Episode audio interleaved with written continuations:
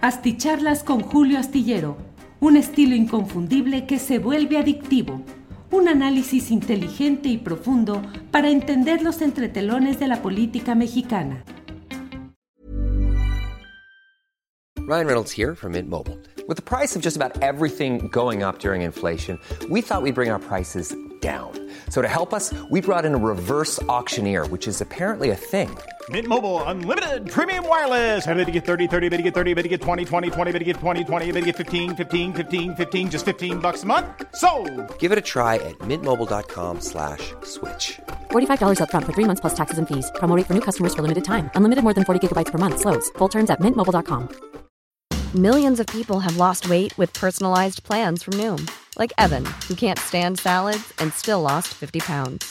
Salads, generally, for most people, are the easy button, right? For me, that wasn't an option. I never really was a salad guy. That's just not who I am. But Noom worked for me. Get your personalized plan today at Noom.com. Real Noom user compensated to provide their story. In four weeks, the typical Noom user can expect to lose one to two pounds per week. Individual results may vary. Las nueve de la noche, las nueve de la noche con un minuto y ya estamos aquí en esta videocharla astillada. Muchas gracias a todos ustedes por estar en esta transmisión en la cual, como siempre, vamos a analizar algunas de las cosas relevantes que han sucedido en las últimas horas. Gracias por acompañarnos, gracias por estar presentes y, como siempre, agradeciendo a quienes van llegando en los primeros lugares de esta transmisión en la cual, como siempre, les agradecemos que pongan su like, que mucho nos ayuda el que ponga el me gusta para que los algoritmos de YouTube detecten y de Facebook también detecten que hay una hay cierto interés por esta videocharla astillada y que lo coloque en términos tecnológicos más disponible para otros usuarios. Eso nos ayuda a todos lo agradezco. En primerísimo lugar, el Baluz Carrillo Tavares envía saludos desde Sonora. Dice, excelente todos sus programas. Muchas gracias, el Baluz. Guillermo Oñate, listo, dice, recibe un fuerte abrazo desde la Ciudad de México, siempre al pie del cañón.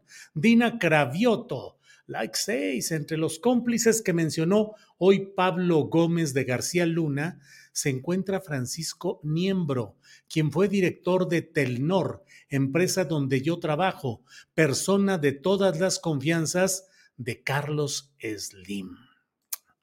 Vaya Mauro Ortega. Saludos Julio desde la Bella Oaxaca. Excelente entrevista, la de hoy. Gracias Mauro. Albertina Minelo envía buenas noches. Ida Flores. Vaya, no tan mal. Saludos a la comandancia. Julio y Ángeles. Ángeles Ramos también nos envía saludo, igual que Tecnohistorias. Demasiada corrupción en la Corte. Creo que todo esto hace que AMLO esté como perico repitiendo lo mismo. Ahora se entiende por qué lo hace. Bueno, pues muchas gracias a todos ustedes por esta oportunidad de reunirnos en este jueves 9 de febrero. Va caminando a toda velocidad también el mes de febrero. Bueno, eh, entre, otra, entre otros uh, comentarios y señalamientos, déjeme, eh, déjeme decirle que, entre otras circunstancias que están, es que estoy leyendo aquí, eh, Roberto Madrazo pone en Twitter, dice, circula información que sugiere que el monumento a mi padre en Tabasco, el exgobernador Carlos A. Madrazo, será removido por remodelaciones en la zona. No solo sería un agravio a su memoria, sino también a la de los tabasqueños que participaron en el desarrollo del Estado.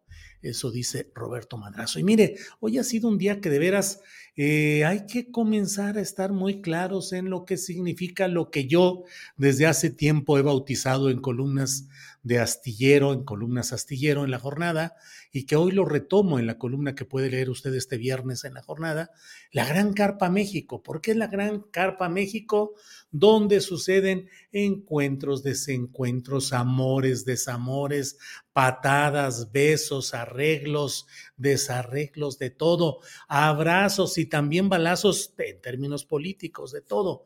Porque mire, de pronto vemos el escenario político que de repente parece que se está descomponiendo y resulta que pues no, luego llegan los arreglos y como luego dicen a veces los seguidores de uno o de otro bando con pasión eh, de partido, de bandera política, pues eh, llegan a extremos de enojo, de defensa, de ataque a determinadas posiciones y luego los políticos terminan dándose sabrosos abrazos, como es el caso hoy de Ignacio Mier y de Santiago Krill. ¿Se acuerda usted que eh, el día en que se inauguró el periodo ordinario de sesiones del Congreso de la Unión en San Lázaro, Hubo un momento en el cual, bueno, parecía que iba a estallar una guerra civil porque eh, Santiago Krill dio instrucciones para que el cumplimiento de los honores a los símbolos patrios se diera de cierta manera y no de la que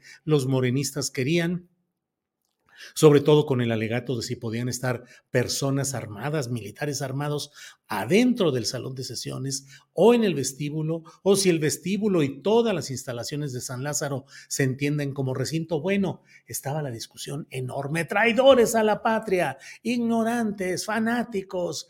Eh, ¿Cómo es posible que nos impidan eh, eh, entonar el himno nacional y rendir honores a la bandera en el salón de sesiones? Pues no, bueno pues hoy se dieron el, el abrazo, el abrazo de Acatempan. Bromearon por ahí entre ellos y bueno, pues ya se dieron el abrazo. No hay bronca, todo queda en el folclore de estos eh, gritos y sombrerazos. Dicen que ya, que no hay problema y se dieron el abrazo y a seguir para adelante.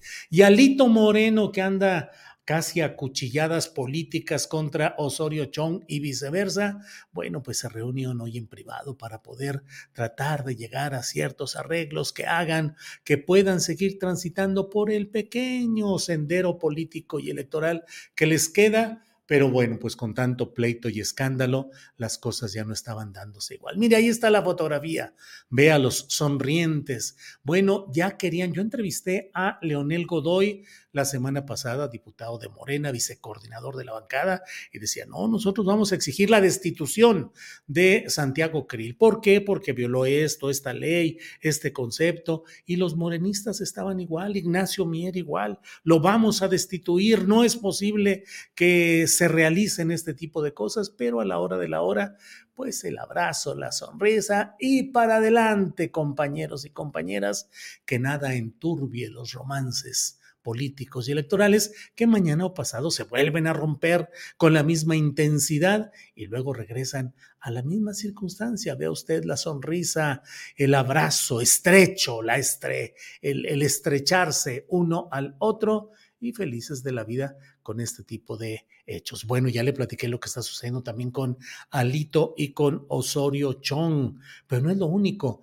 Los senadores, eh, perdón, los consejeros electorales del INE hoy visitaron el Senado para tratar de analizar temas que les generan ruido y agruras. Y bueno, ahí tiene usted a Lorenzo Córdoba sonriente y eh, Ricardo Monreal también muy propio, escuchando, solemne, viendo en la Junta de Coordinación Política, hablando, analizando, y bueno, pues forma parte de estos encuentros y desencuentros de los cuales le estoy comentando. Y no solo eso, en otro terreno, en el del más alto nivel representativo, el presidente de la República estuvo hoy también, eh, volvió a saludar y a eh, coincidir en un acto oficial republicano con la presidenta de la Suprema Corte de Justicia de la Nación, Norma Piña, y con el propio Santiago Krill, que es el presidente de la mesa directiva de la Cámara de Diputados. También estuvo Alejandro Armenta, que es el presidente morenista de la Cámara de Senadores. Pero bueno, lo interesante pareció ser el hecho del nuevamente el saludo entre la señora presidenta de la Suprema Corte de Justicia de la Nación, que bueno, pues vi la fotografía y en la fotografía otra vez quedó en el extremo, quedó al final, estuvo el presidente de la República, su esposa, mandos militares, lo que quiera usted y guste, y la presidenta de la Suprema Corte al extremo, viendo la fotografía al extremo izquierdo. Eh, bueno, pues son eh, este tipo de encuentros y desencuentros de los cuales le estoy hablando. Y mire, esas... Um, pues, em, ¿qué le diré? Es una tragicomedia la que se está viviendo en Coahuila. Debo decirle que ya se vivió una tragicomedia parecida en San Luis Potosí, donde Mario Delgado hizo todo para que perdiera Morena y para que ganara el Partido Verde, porque tenían un compromiso político con Ricardo Gallardo Cardona para que él quedara como gobernador de San Luis. Y entonces se desilusionó, se desfondó a Morena en San Luis, que tampoco es que hubiera tenido una gran fuerza, pero la expectativa de cambio que pudo haber ofrecido Morena se desperdició de una manera horrible, terrible, grosera, eh, infame.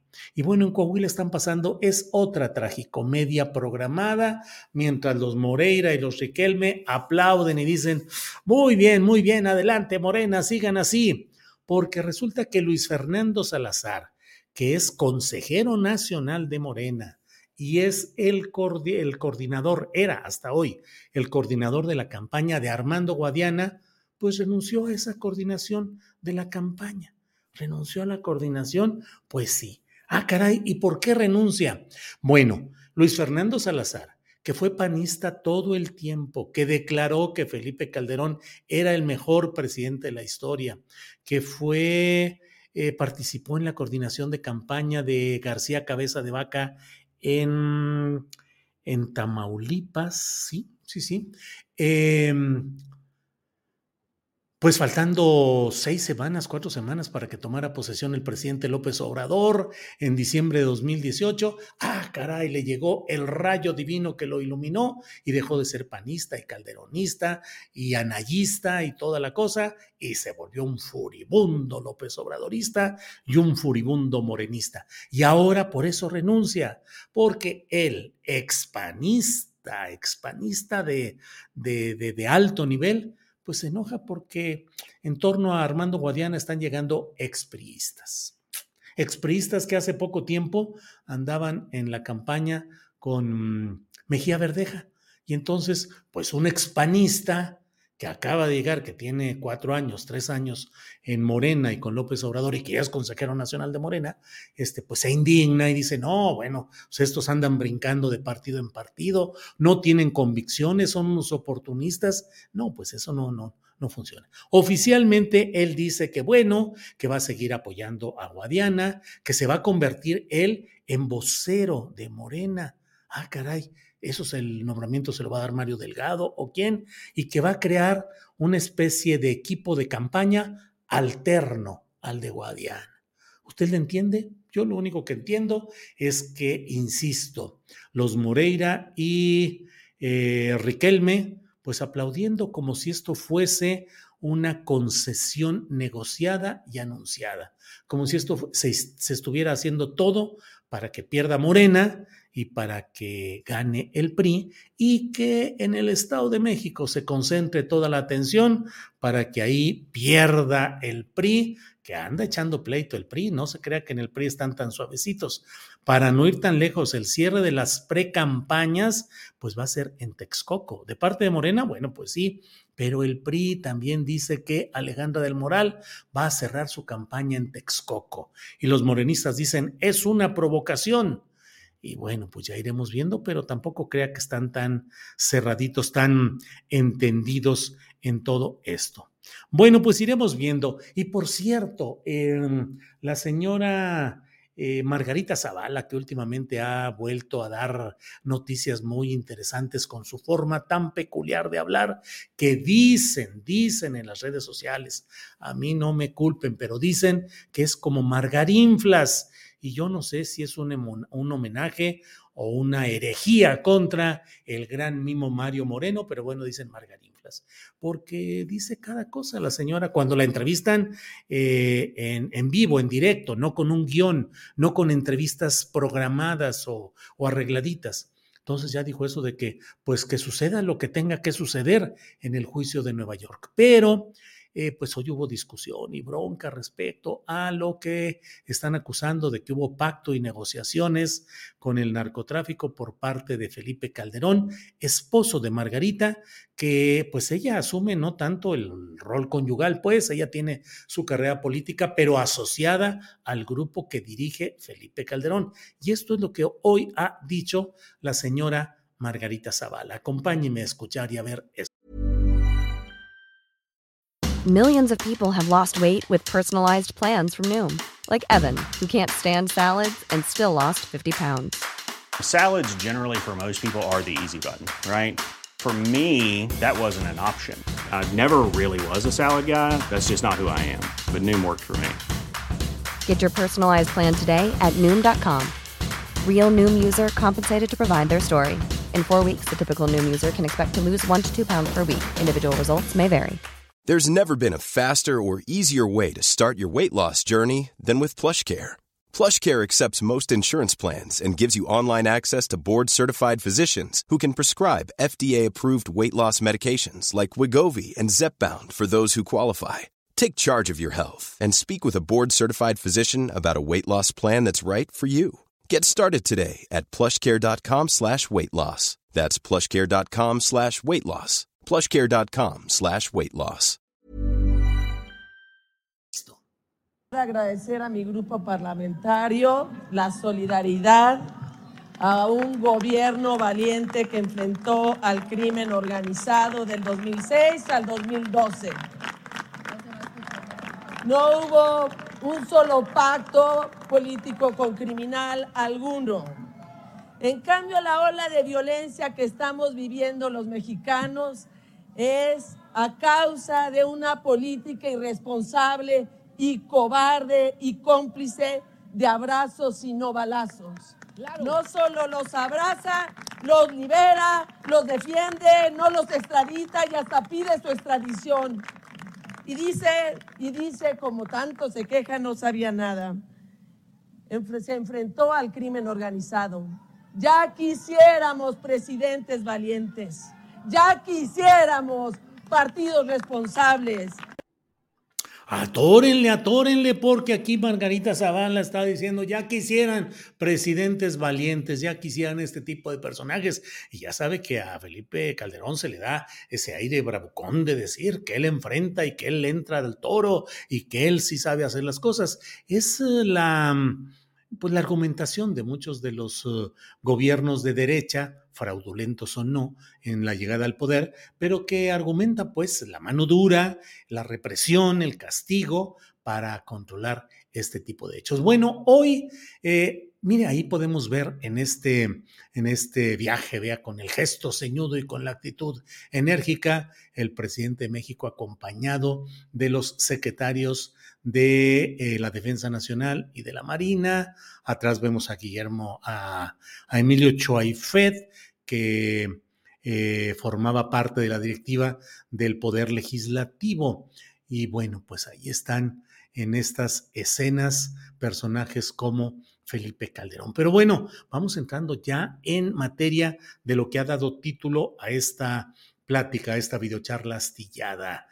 Eh, protegidos, están protegidos estos personajes, Felipe Calderón, eh, Genaro García Luna y Luis Cárdenas Palomino, pues pareciera que sí. Hoy el presidente de la República, luego de que Pablo Gómez dio a conocer el hecho de que concedían un amparo irrevocable frente al cual no hay ningún recurso ni ninguna impugnación posible a Luis Cárdenas Palomino para que pueda volver a tener eh, el control, el manejo libre de dinero, eh, que pues en este caso de Cárdenas Palomino y del equipo en general de García Luna, pues eh, es evidente que hay una enorme, enorme sombra de, de, sospecha y de culpa respecto a la manera como se han habilitado esas eh, cargas de dinero en estos personajes, que además de todo, pues siempre ha habido un rechazo por la conducta represiva, criminal, violatoria de las leyes que han mantenido estos personajes. Pablo Gómez detalló lo que implica y lo que significa todo este asunto, entre otros temas, el hecho de que... Eh, pues los jueces, en este caso magistrados, desoyeron, desatendieron los señalamientos que se hicieron y abren el camino a personajes que finalmente pues están metidos. Mire, ahí tenemos la fotografía de Eduardo Medina Mora y del propio Genaro García Luna. Medina Mora, que eh, le abrieron la puerta, propiciaron la carrera del propio García Luna y el propio Medina Mora, que fue director del CISEN, que fue procurador general de, Justicia y luego ministro de la Suprema Corte de Justicia, pues es uno de los personajes responsables de lo que sucede en este terreno. De hecho, eh, parte de lo que hoy sucedió en este tema de la liberación de fondos de Cárdenas Palomino proviene de una propuesta, de una eh, tesis de jurisprudencia presentada en su momento por el entonces respetabilísimo ministro Eduardo Medina Mora, que salió, dejó su lugar como ministro de la Suprema Corte ante, ante el aprieto en el que le estaban colocando por una serie de circunstancias de dinero que andaba bailando por ahí y que podría haber implicado alguna otra cosa. Por desgracia, el arreglo político fue que dejara su asiento de la Suprema Corte sin hacerla de tos, lo cual se cumplió y bueno, pues que no habría una persecución, no persecución, sino una acción judicial por esas y otras cosas. Pero bueno, entonces le decía, hay esa, hay, pareciera que hay una protección de los grupos de derecha y de ultraderecha que en México tienen una gran presencia dentro de la propia Suprema Corte de Justicia y el Poder Judicial de la Federación. Recordemos que ha habido eh, ministros de la Suprema Corte de Justicia, yo lo documenté en mis columnas de la jornada hace ya muchos años, que hasta misas llegaron a realizar adentro de la Suprema Corte de Justicia de la Nación por ministros, presidentes que eran de un corte absolutamente derechista y clerical.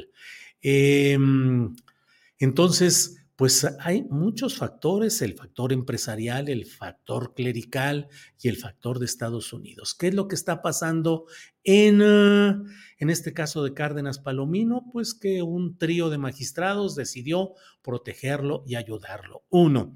El otro, Em, Genaro García Luna, pues el juicio en su contra en Estados Unidos está entrando en una circunstancia muy peculiar. Le invito a que lea este viernes en la jornada mi columna, en la cual eh, coloco como título, pregunto o planteo, el juicio a México más que a García Luna.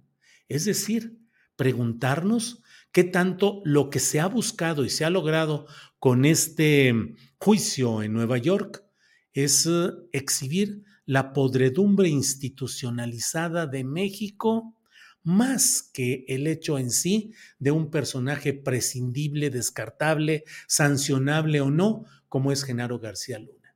Y que tanto lo que se está buscando es colocar a México en la circunstancia de ingobernabilidad, de desorden, de caos interno, de la corrupción absoluta, de los órganos institucionales totalmente cooptados por eh, el crimen organizado y eso lo hablábamos este jueves en la, en la mesa de, de seguridad con Guadalupe Correa, Víctor Ronquillo y Ricardo Ravelo. Hablábamos de esto, de qué tanto se están creando las condiciones en Estados Unidos, donde ya 21 procuradores de justicia de sendos estados eh, con la apabullante mayoría de republicanos, le han pedido al presidente de Estados Unidos, Joe Biden, y al secretario de Estado, Anthony Blinken, que se declare a los cárteles mexicanos como organizaciones extranjeras terroristas. No es la primera vez que se plantea, pero ahora lo hacen estos 21 procuradores de justicia estatales. Eh, se dice que para que con ello puedan tener liberados los recursos que permitan enfrentar a esos cárteles, pero al declararse a una organización como una organización extranjera terrorista, la visión imperial de Estados Unidos eh, cree que le, bueno, considera y así actúa, que le faculta para ir en contra, incluso de manera armada, con disparos de arma de, fuego, con drones, con lo que sea necesario, abatir a los blancos que sea necesario y actuar violentamente con armas de fuego contra quienes ellos determinen como líderes o partícipes de organizaciones terroristas extranjeras.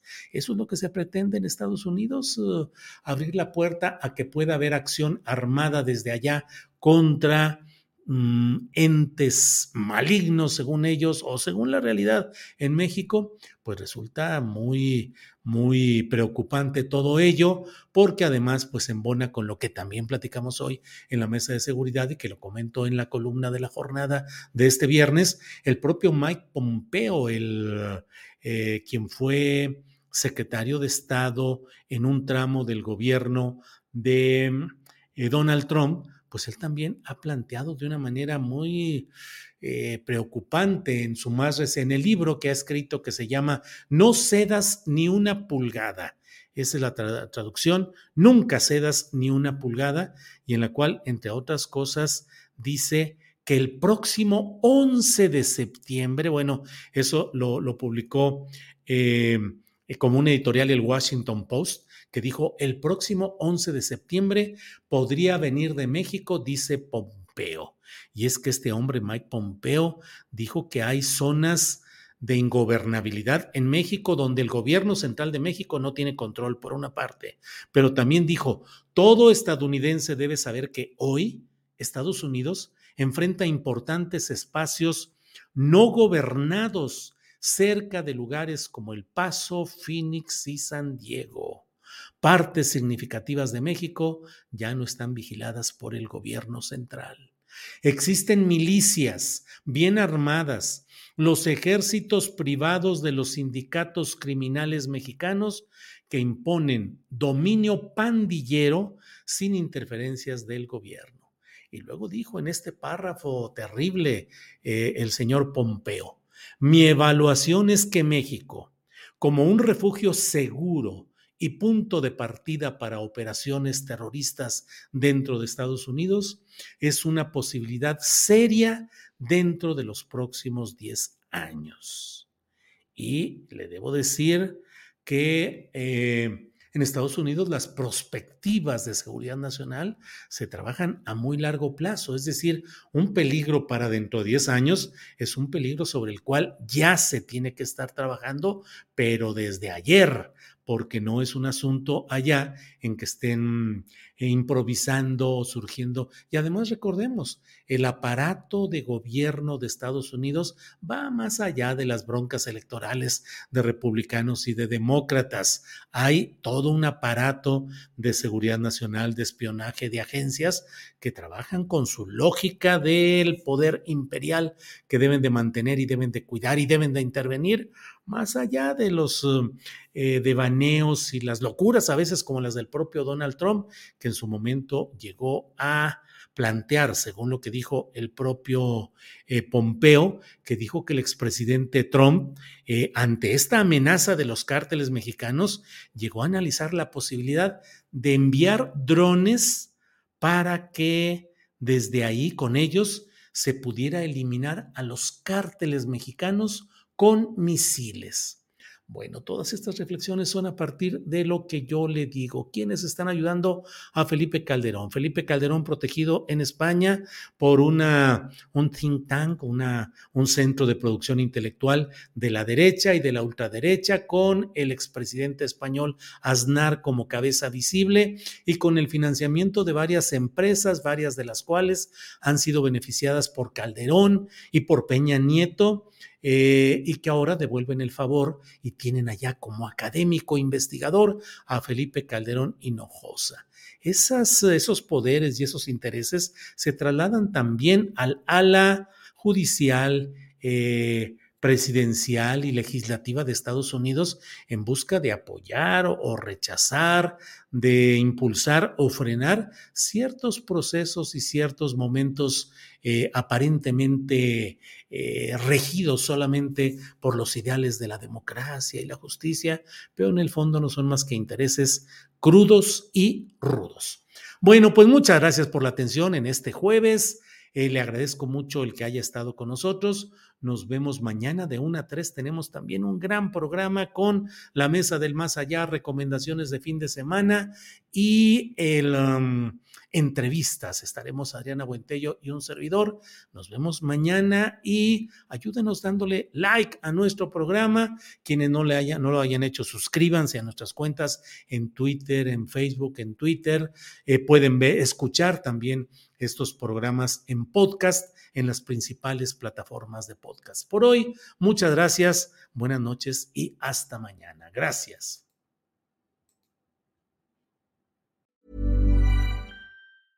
Hey, it's Paige DeSorbo from Giggly Squad. High quality fashion without the price tag. Say hello to Quince. I'm snagging high-end essentials like cozy cashmere sweaters, sleek leather jackets, fine jewelry, and so much more. With Quince being 50 to 80% less than similar brands. And they partner with factories that prioritize safe, ethical, and responsible manufacturing. I love that. Luxury quality within reach. Go to quince.com slash style to get free shipping and 365 day returns on your next order. Quince.com slash style. Hola, buenos días, mi pana. Buenos días, bienvenido a Sherwin Williams. ¡Ey! ¿Qué onda, compadre? ¿Qué onda? Ya tengo lista la pintura que ordenaste en el ProPlus app. Con más de 6.000 representantes en nuestras tiendas listos para atenderte en tu idioma y beneficios para contratistas que encontrarás en aliadopro.com. En Sherwin Williams somos el aliado del PRO.